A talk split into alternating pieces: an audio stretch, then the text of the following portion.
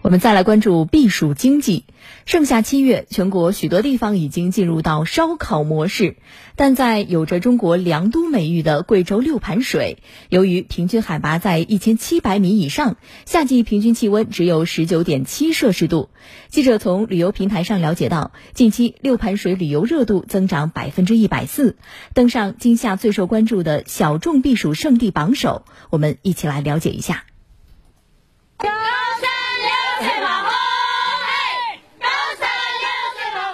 一到下午五点半，贵州六盘水景区伴随着热情的宜家祝酒歌，各种本地特色菜陆续上桌。我们地方特色的菜有年扎烙，然后下一天我们改变一种方式，又上一个石素瓜汤，下一天贵州的酸汤，还有就是感受我们宜家的免费水花酒。我们特地过来尝试一下，因为我本身我妈妈就是彝族嘛，所以从小我就接触这些文化，今天感觉很亲切。